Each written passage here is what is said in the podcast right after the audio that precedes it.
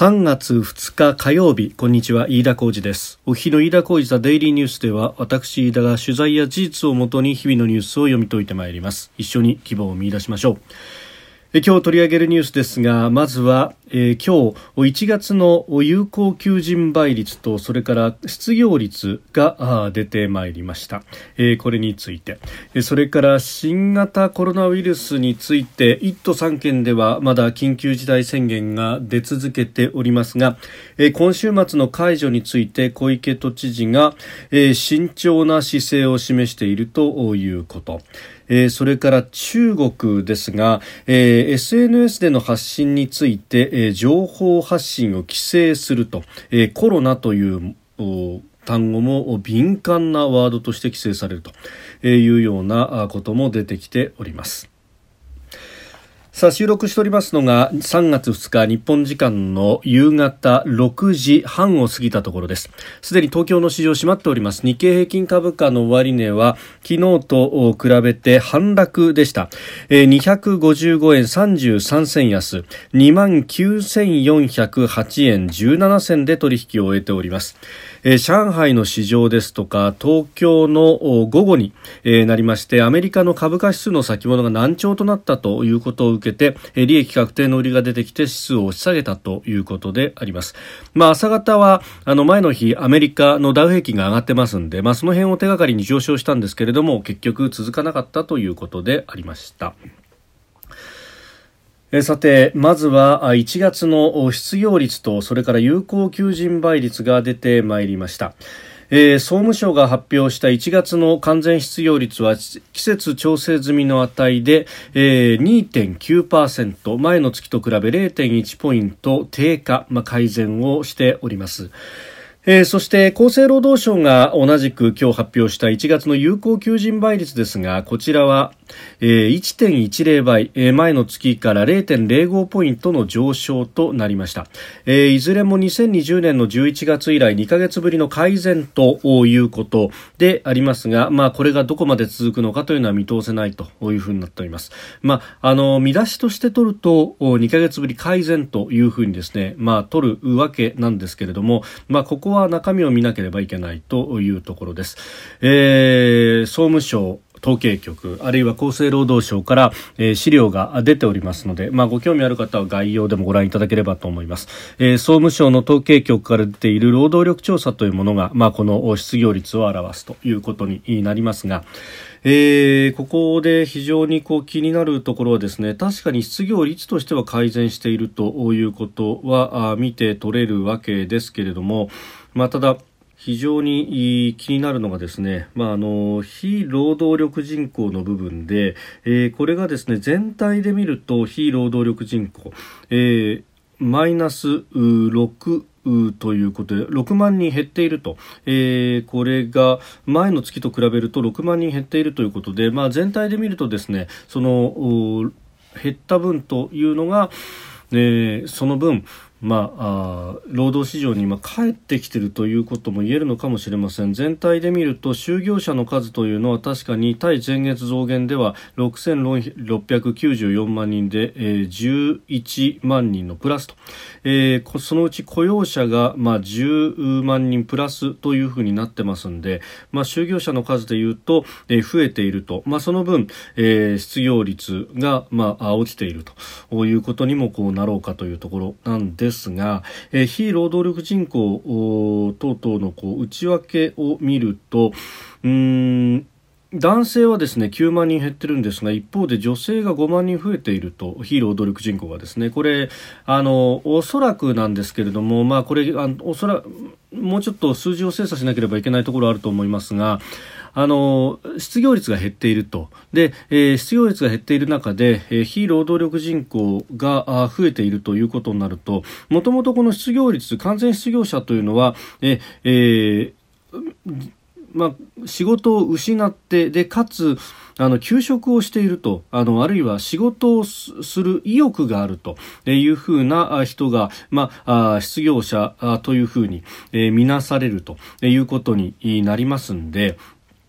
まあ、労働力人口としてカウントされるということになりますんで、あの、逆にですね、もう失業してしまって、そして次も、は、あの、次の仕事を探しませんと、あるいは例えば、あの、専業主婦の方がパートをしていて、で、パートが、えー、雇い止めになってしまったと、次を探さず、もう、あの、家にいますというようなことになると、これは労働市場からの退出ということになってしまって、そうすると、あの、失業者とはカウントされないので、その分ですね、失業率と、率としては、あの、改善してするということは容易に考えられると。ただ改善はするんですけれどもその人たちは、まあ、潜在的な失業者というか、えー、収入はないという状態になりますんで、えー、この家計全体で、見ると、まあ、生活が苦しくなっている世帯というのが増えて、えー、いるという可能性もあるわけであります、まあ、特にですね今回このコロナウイルスで影響を受けている業種というのを考えると飲食であるとかあるいは宿泊業であるとかサービス業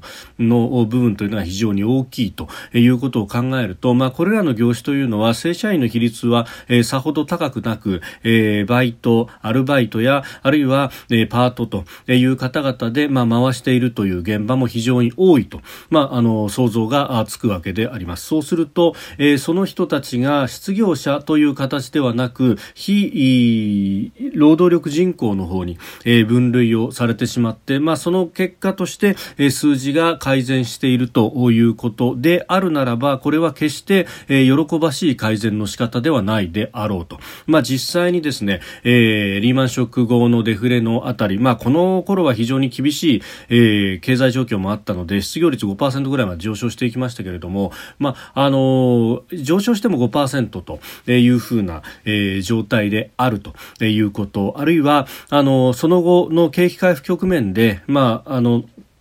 よく批判もされました。アベノミクス初期に本当によく批判されたのが、えー、失業率は改善してきて労働力人口は増えてきているけれども1人当たりの所得が増えていないであるとかあるいは平均賃金が増えていないであるとか、えー、ということが、えー、あるいは非正規の率が非常に高いであるとかということが、まあ、指摘されてますがこれはですね要するにその非労働力人口から労働力の方に、えー、移ってくると景気が良くなってきたから、えー、休職をしようとこういう人になると一時的にまず、えー、逆のこう作用があって、え、失業率あの労働環境としては改善してるんだけれども失業率は下がらずにむしろ上がってしまうと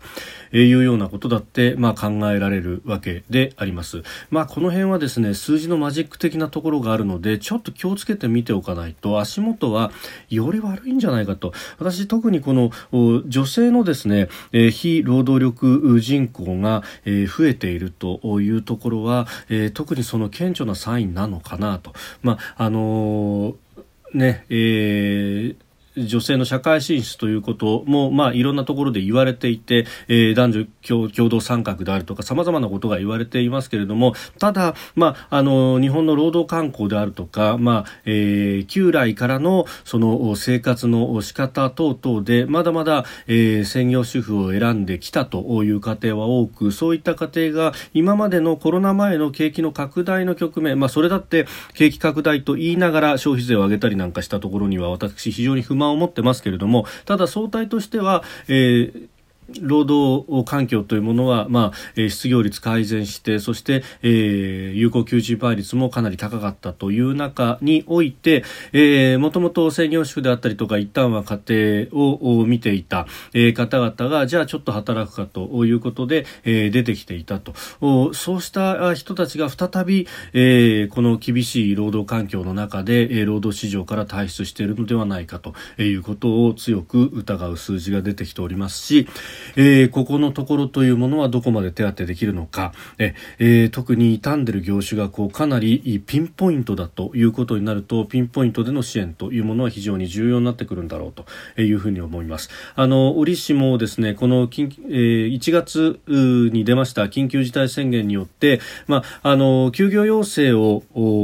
受けて、えー、実際に、えー、時間を短縮したりであるとか休業しているお店に関しては休業の保証というものが出ています、えー、飲食店などにはそれが出ているということなんですが例えばそこに、え、納入している、え、食品の関係の業者さん八百屋さんだったりとか魚屋さんだったりとかお肉屋さんだったりとか酒屋さんだったりとか、え、あるいは、え、そこのお客さんを見込んで、え、深夜タクシーを営業しているであるとか、え、そういった方々についてはあの直接的に関わってないので都道府県からの給付金、えー、休業保障というものは出ていなかったと。でそこの部分が実は、まあ、裾野のようにですねかなりこう痛手を被っているということがあって、えー、昨日月が3月に変わって詳細が出てまいりましたが、えー、経済産業省が、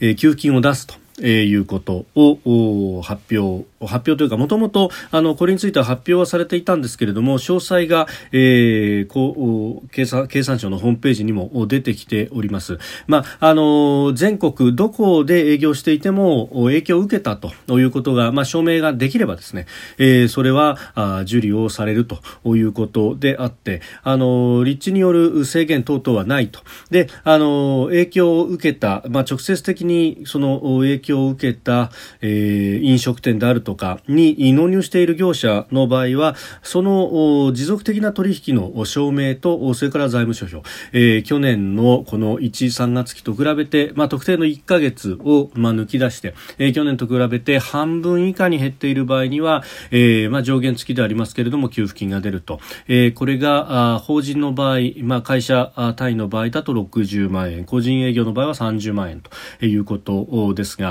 まあ、こういったことも出てきております。まあ、月が変わってですね、え、詳細が出てきたということがありますんで、ええー、厳しいというような業種の方はですね、まあ、こういったところもまた参考にしていただければと思います。まあ、今まさに確定申告の時期でありますが、ええー、確定申告がえあの確定申告そのものも延長してますけれども確定申告がまだできないというような方の場合は、えー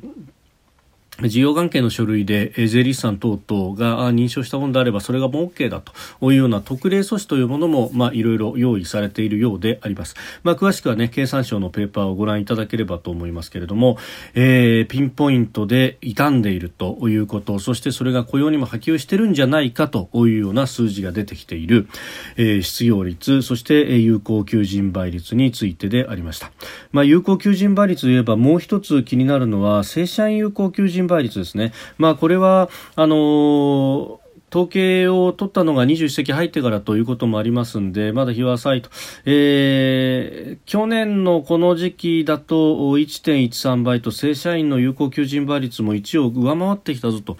いうのがあったんですけれども、足元0.87倍となっています。季節調整済みの値では0.79倍と。えー、いうことにもなっていて非常に厳しい数字であると。で、えー、今月から、えー、再来年度卒、新卒の方々の、まあ、今、大学3年生から4年に上がるという人たちですね、の就職活動が始まったと、えー、本格的にスタートしたということですけれども、まあ、コロナ禍ということがあって、リモートでの面接等々と、えー、いうことにもなると、まあ、これ、新卒一括採用でどこまで、まあ、評価ができるのか今までと全く違うところで模索しながらというところなんですが、まあ、あの氷河期世代の経験から言わせてもらえればこの新卒一括というこの採用の仕方。ここで一発勝負でここで敗れてしまうともう、えー、人生として取り返しがつかないというようなですね。うんやり方というのが果たして良いのか、ええー、第2第3新卒というような形あるいは、えー、通年採用等々と。まあ、徐々に徐々にその中途採用であったりとか転職というものもメジャーになってきてますけれども、うん、まだまだその全体の仕組みとして、えー、新卒一括がメインというようなところがある、まあ、そこで、えー、景気の良い悪いというのは、まああの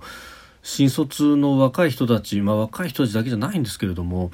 もうこれ選びようがないというか、えーえー、生まれ年の1年2年の差あるいは卒業した年の1年2年の差で本当に残酷に分かれてしまうというのが、えー、これは救済措置をしなければいけないしそれをですね、えー、民間の側ができないんであれば、えー、公の力というものも必要なんじゃないかということは特に思うところで、えー、あります。あのまあ、もちろんですね、まあ、民間の方で何とかできればいいんですけれども、えー極端にですねその例えば今年来年というところで、え新卒で出てくる人たちの能力が劣るというわけではないのに、え、逆転というか取り返しすらつかないというこのシステムそのものがもはやおかしいということは非常に思うところであります。決して自己責任で片付けてはいけないしこんなのが自己責任だったら運まで自己責任かということになってしまうとえ、いうことなんだろうと思います。まあその辺もあるので、えー、雇用は何とか支えなければいけないということは切に切に思うところであります。さあそしてその、まあ、今回のこのね景気低迷の最たる原因というのもそうなんですけれども、えー、コロナについて、1都3県緊急事態宣言が出ていますが東京都の小池知事は今日、えー、この解除に慎重な姿勢を示したということであります。えーまあ、総理の側はあるいは官邸の側は前向きだという感じで今日の予算委員会でも新規感染者数およそ8割減など明らかな効果が現れているということで解除に前向きな立場をにじませたんですが政府内あるいは専門家には感染再拡大の懸念が根強くあるということも言われております。まあ、あの感染の拡大というふうに言いますけれどもこれあのあえて誤解を恐れずに言えばですね、えー、リスクが高いのは高齢者の方々あるいは既往症疾患を持っている方々が中心で、えー、若者だとか、まあ、あの30代40代も含めてですね、えー、ほとんど死者は出ていないしそして重症化する率も非常に低いと。ただし無症状の方が多いので感染者の数としては、えー、若年層を中心に多くの方が出てきているということであります。でポイントとなってくるのは何度も上げておりますけれども、えー、重症者を中心としたその病床の数をどうするんだという話であってここのところのマネジメントさえついてくればですね、えーハイリスクの方々に対して、発症しそして重症化することをなんとか食い止めていくという形のアプローチで、まあ、無症状で感染が出てくるのはもうこれ仕方ないという共存の形を取らざるを得ないんだろうというふうに私自身としては思っています。で、その時に助けとなるのが一つがワクチンでありそしてもう一つが、え特効薬と、まあ、特効薬と言わないまでも、えー、この症状にはこの薬というものが、まあ、いくつか分かってきているということで、まあ、レムデシビルという薬であるとかあるいは、えーある種のステロイド剤というものが重症化して自分で自分の免自分の免疫力で自分の体を壊してしまうようなサイトカインストームと呼ばれるような症状が出てきた場合にはステロイドで抑えるということが非常に有効であるということもあ分かってきました。またあの早期投与あるいは予防的投与としてレムデシ、えー、ごめんなさい。イベルメクチンという薬が非常に効くんじゃないかということも言われております。まあこの辺もですね組み合わせていけば、えー、今今はポピュレーションアプローチといってもうあのあまねく人口全体の行動を制限抑制させて、えー、感染を拡大を防ぐというフェーズでありますがこれを高高リスクの方々に、えー、この医療資源というものを重点的に振り向けていくという、まあ、ハイリスクアプローチに変えられるんじゃないかと、まあ、くしくもこのハイリスクアプローチというのはそのインフルエンザであったりとかいう病気に対してのアプローチとほぼ変わらないということになるわけなんですがこういうところへ移行するというような全体のアウトラインというものを描かずにですねとにかく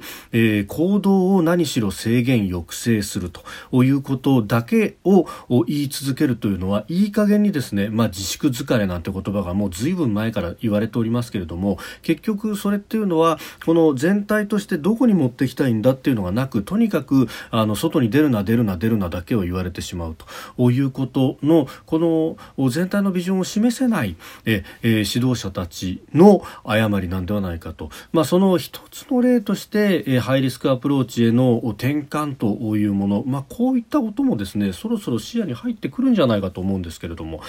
えーまあ、あのこういうことを言うと、まあ、高齢者の方々にとってはおそらく受けは悪いので、えーー、選挙を控えている、えー、政治家特に、まあ、衆院選を今年の秋までに、控えているという政権であったりとかあるいは6月に都議選を控えている都知事であるとか、えー、あるいは千葉県知事選はもう告示の時期を迎えているであるとかですね、まあ、そういったところで、えー、言い出せないのかということが思われるわけであります。それでいいのかと。ねえー、それこそが、ポピュリズムというものではないのかというふうに非常に思うところであります。なんといっても人の命がかかってくるというこの感染症についてでありますんで、えー、見識のある発信というものを切に願うところであります。えー、それからですね中国です、えー、SNS の情報発信を規制という記事が出てまいりました。あの SNS 会員制の交流サイトを通じて情報発信するニューメディアというものが、まあ、中国でも結構流行ってきているようなんですがこれに対して規制を強めているということで、えー、記者らが当局の許可なく政治経済について論ずることを制限し、え、新型コロナウイルスも敏感な言葉ということで規制対象となっていると、まあ、折しもですね2021年今年はえー、中国共産党の創建100年という節目の年でありましてそのアニバーサリーが7月ということで、まあ、これに向けて、まあ、かなり苛烈な言葉狩りのようなものまで行われているということが言われております。えー、当局の許可証を得ずに政治経済軍事外交突発事件に関して報道や解説をしないよう求める通知を受け取ったということ。だそうで、まあそうなるとですね、まあこういったポッドキャストでの配信と発信というものも、えー、中国では全くできないということになってしまいます。ことほどさようにいかに異形の国であるかということが、まあよくわかるところでもありますし、えー、そういった、まあ国と付き合うということ。そしてその国がアニバーサリーイヤーだということで領土的な野心をむき出しにしてきているということは頭に入れておいても良さそうですしそういう国のトップを国賓として招くということが果たして適切なのかどうかということも含めてですね、えー、来年は日中の国交正常化50年の節目だということがありますが節目だからといって何でも許されるというものではないであろうということも合わせて指摘をしておきたいところであります。飯田浩司ザデイリーニュース月曜から金曜までの夕方から夜にかけてポッドキャストで配信しております。番組ニュースに関してのご意見感想飯田 TDN アットマーク gmail.com までお送りください。飯田浩司ザデイリーニュースまた明日もぜひお聞きください。以上飯田浩司でした。